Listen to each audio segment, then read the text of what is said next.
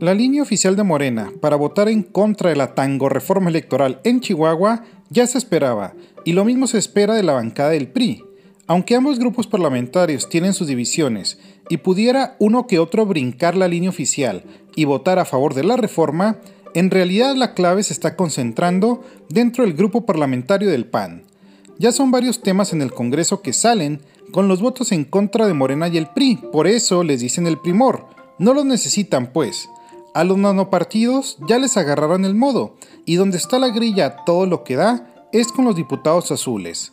Como todo mundo anda viendo ya qué hueso agarra a partir del 2021, es donde está el dilema de cómo viene la votación. La sucesión es la que está en juego, y ya los aspirantes tanto del PAN como de los otros partidos tuvieron que salir a mover sus piezas. Implica seguir o no seguir en la búsqueda de la gubernatura y no es poca cosa.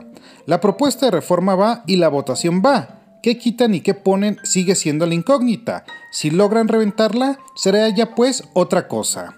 Mientras, yo lo leo y escucho a través de mis redes sociales. Me encuentro en Facebook e Instagram como Bernardo Fierro. Gracias por su atención.